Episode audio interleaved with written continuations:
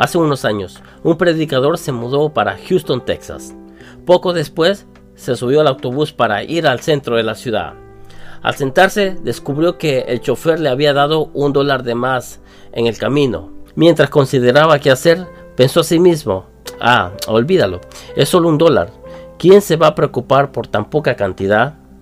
De todas formas, la compañía de autobuses recibe muchas de las tarifas.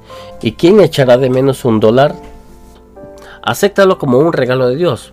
Pero cuando llegó a su parada, se detuvo y pensando de nuevo decidió darle el dólar al conductor diciéndole, Tome, usted me dio este dólar de más. El conductor con una sonrisa le respondió, Sé que eres el nuevo predicador del pueblo. He pensado regresar a la iglesia y quería ver qué usted haría si yo le daba demasiado cambio. Se bajó el predicador, sacudido por dentro, y dijo, Oh Dios, por poco vendo a tu hijo por un dólar. Nuestras vidas serán la única Biblia que algunos leerán, así que no olvides ser ejemplo en todo lo que haces. La Biblia dice, 2 Corintios capítulo 3, versículos 2 y 4.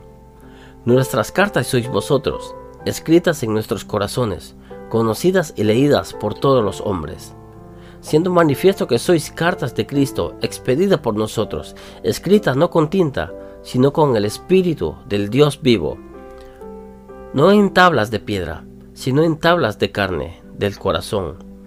Y tal confianza tenemos mediante Cristo para con Dios.